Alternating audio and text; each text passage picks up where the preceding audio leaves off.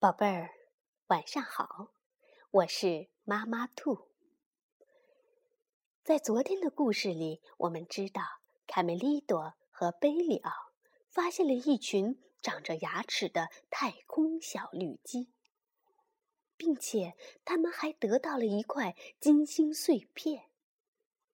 那么，在今天，他们又要开始一次怎样的旅行呢？让我们一起来听一听吧。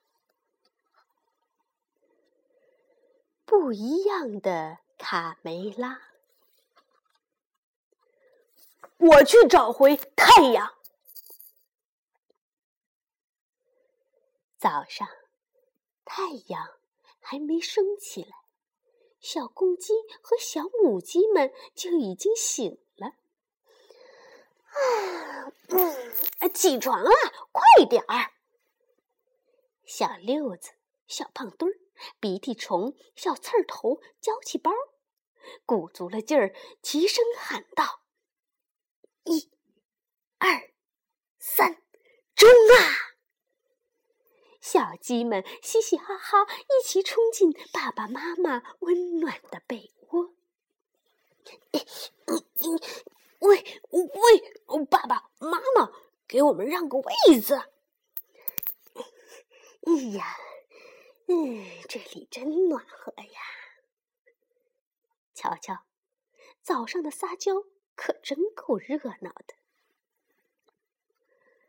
卡门和卡梅利多也钻进卡梅拉的怀里。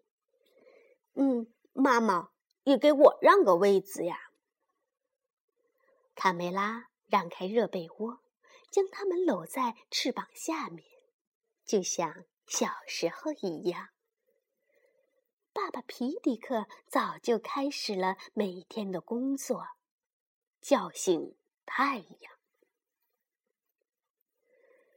卡门趴在窗户上，崇拜地望着站在草垛顶上的父亲。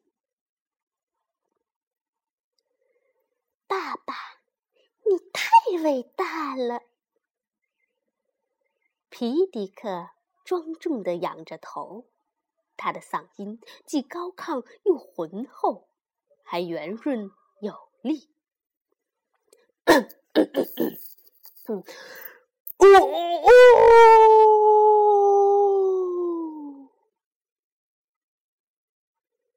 哎，奇迹出现了！一轮红日随着皮迪克的打鸣声从天边冉冉升起。卡门和卡梅利多兴奋极了：“爸爸，爸爸，你真棒！”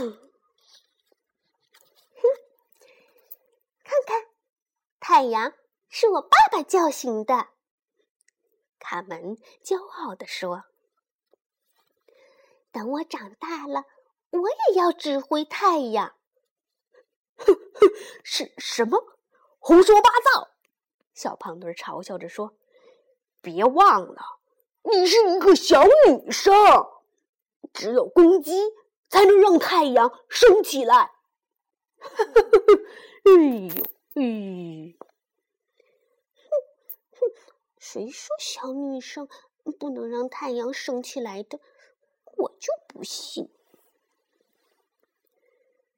第二天，天空布满了乌云，无论皮迪克怎么努力，也没能把太阳叫醒。更糟的是，还下起了大雨。卡门站在窗旁，担心地说：“别担心，爸爸。”你会成功的。可是，几个小时过去了，几天过去了，太阳就好像聋了一样，连续两个星期都不见太阳的踪影。六月十八日这天，皮迪克还照常提名。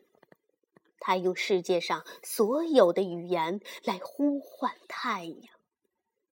英语、西班牙语、俄语、汉语、爱尔兰语、意大利语、日语、德语。可，呃，可是这些全都不管用。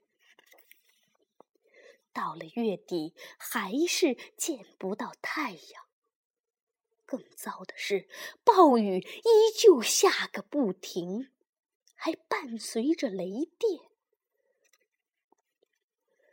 卡门和卡梅利多担心极了，于是他们把希望寄托在好朋友佩洛身上了。佩洛，佩洛，你最有学问。快想想办法吧！这样下去怎么行呀？嗯嗯，你们要知道，我的孩子，佩洛解释说：“太阳其实是天上的一个巨大无边的蛋黄。当我们看不到它的时候。”那是它已经煮熟了。什什么？嗯，小卡们很失望。看看，看看，佩罗已经变成老糊涂了。所有人都知道，太阳是一个用煤球燃烧的大火球，怎么可能是煮熟的蛋黄呢？这时候，鸡舍里正在策划一场阴谋政变。小胖墩儿和一群小鸡们聚集在一起。喂，我说，皮迪克已经老了，他不行了，现在顶替他的时候到了。嗯，对对对。说的对，不行就应该下来。走走走，快，我们这就去草垛那儿把它轰下来。嗯，而且，嗯，伙伙伴们，嗯，我真的病了，我走不动。鼻涕虫觉得外面冷，便找借口不去。这天早上，皮迪克又失败了，还是没能把太阳叫醒。卡门和卡梅利多非常难过。小胖墩儿和小鸡们一起走了过来。嗯嗯嗯嗯，快点儿！你们离开这里，快滚开！让皮里克先生看看我们的本事。哼，你们的爸爸已经老了，太阳还能听见老头的喊声吗？呵呵呵，哼，嗯，真可笑。卡梅利多愤怒极了，他一下子扑向了小胖墩儿。不许你这么说我爸爸！于是他们在雨地里扭打了起来，砰，砰，啪！揍他，揍他！快，快打呀，打呀！嗯，卡门最讨厌小公鸡们打架了。他拿起木棍儿，决定让这场争斗快点结束。看我的！随着卡门棍子的起落，那些小鸡们都被打飞了。卡梅利多被解救了出来。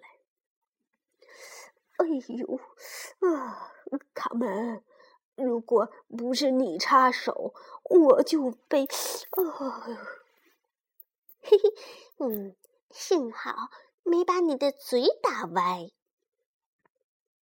咦，哎，贝利咱们一起去找太阳吧。小绵羊贝里奥正在草地上呢。咪咪，好呀，我们一起去吧。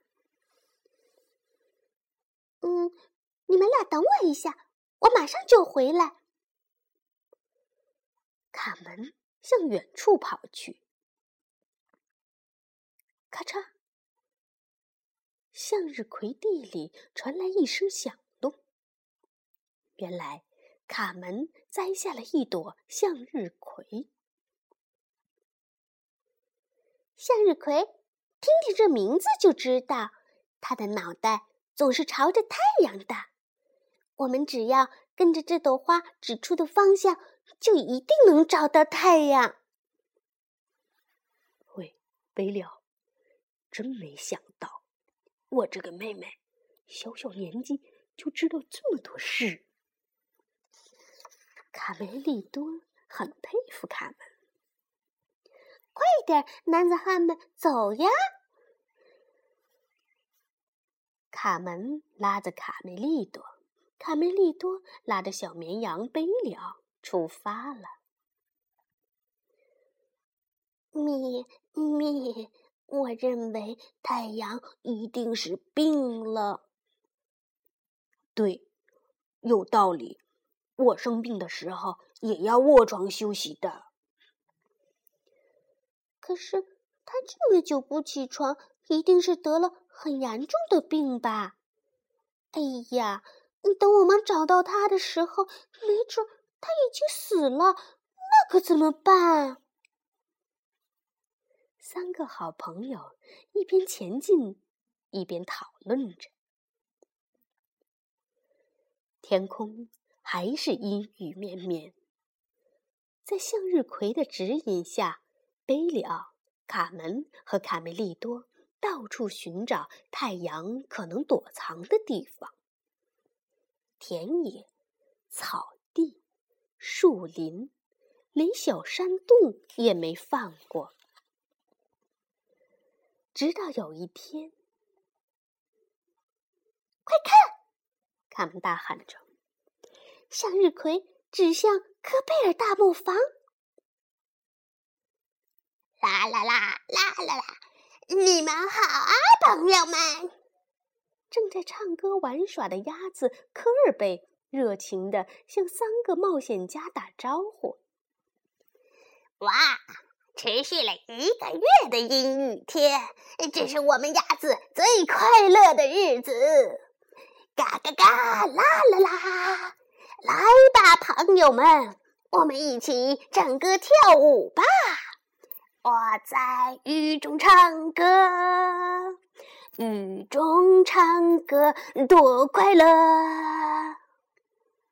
呃，对不起，科尔贝，我们可没什么心思唱歌。”卡梅利多说。“咪咪，我们在寻找太阳。”“是呀，如果明天还找不到太阳，爸爸就会失去他的工作的。”“太太阳，太太阳。”科尔贝突然想起了什么，对，太阳它就在楼上，跟我来，我带你们去。嘘，这是蒙德哥菲尔兄弟生产纸张的厂房。咪咪，可是要这么多纸做什么？贝里奥问。嘿嘿嘿，用来写点儿鸡同鸭讲的话呗。嗯，卡梅利多指着自己的头，他脑子进水了吧？他们向楼上走去，尾随着科尔贝，悄悄穿过蒙特戈菲尔兄弟的卧室。这时候，两兄弟正在睡觉。呼呼，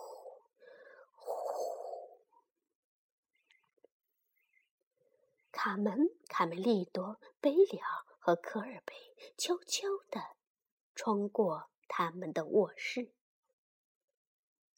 啊啊！糟了！哎，工作室的门锁上了，怎么办呢？嗯，嘿，别慌，我们从这个小洞钻进去。卡门发现了一个洞，于是他用木棍支起那个棍的门。他们从洞里钻了过去。瞧，就在这儿！戈尔贝神气地说：“我没有骗你们吧？”他们抬起头，看到一个大大的金黄色的热气球漂浮在半空中。啊！原来太阳藏在这儿了。三个小伙伴赶紧奔向受困的太阳。咪咪，他还活着呢！瞧，他看见我们有多高兴！来，快快快，咱们赶紧把太阳救出去！一、二、三，松开绳子。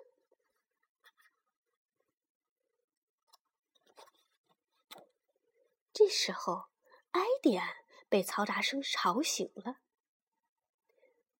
喂，约瑟夫，好像有只小粉鸡正在偷你的发明呢。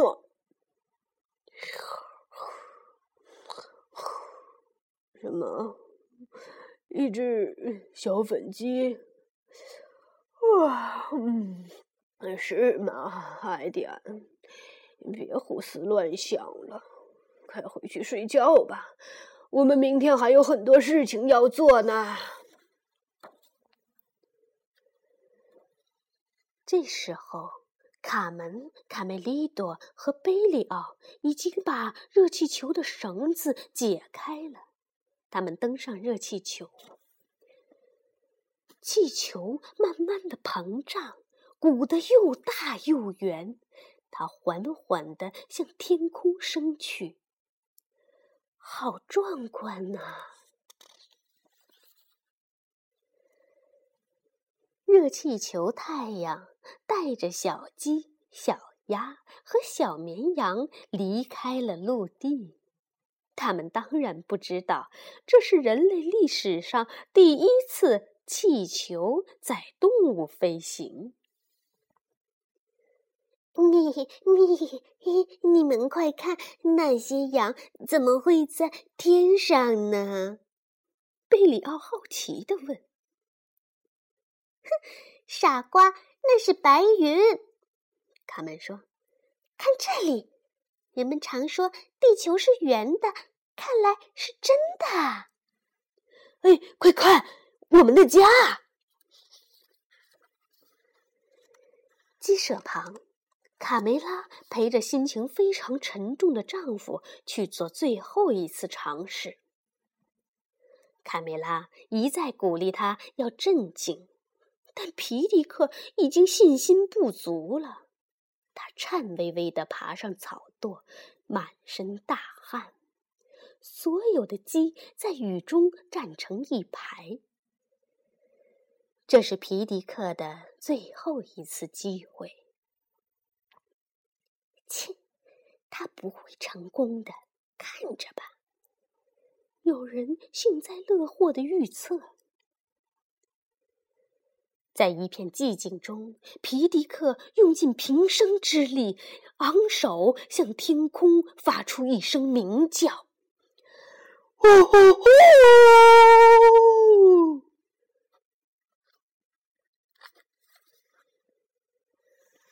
哇！太阳，太阳出来了！我成功了！啊！哎呦！原来是卡梅拉他们坐着的气球撞到了草垛上。这时，真正的太阳也升了起来。这是个阳光明媚的早晨，生活真美好啊！皮迪克抱起他的两个宝贝，美滋滋的往回走。造反的小公鸡们则灰溜溜的在一旁生闷气。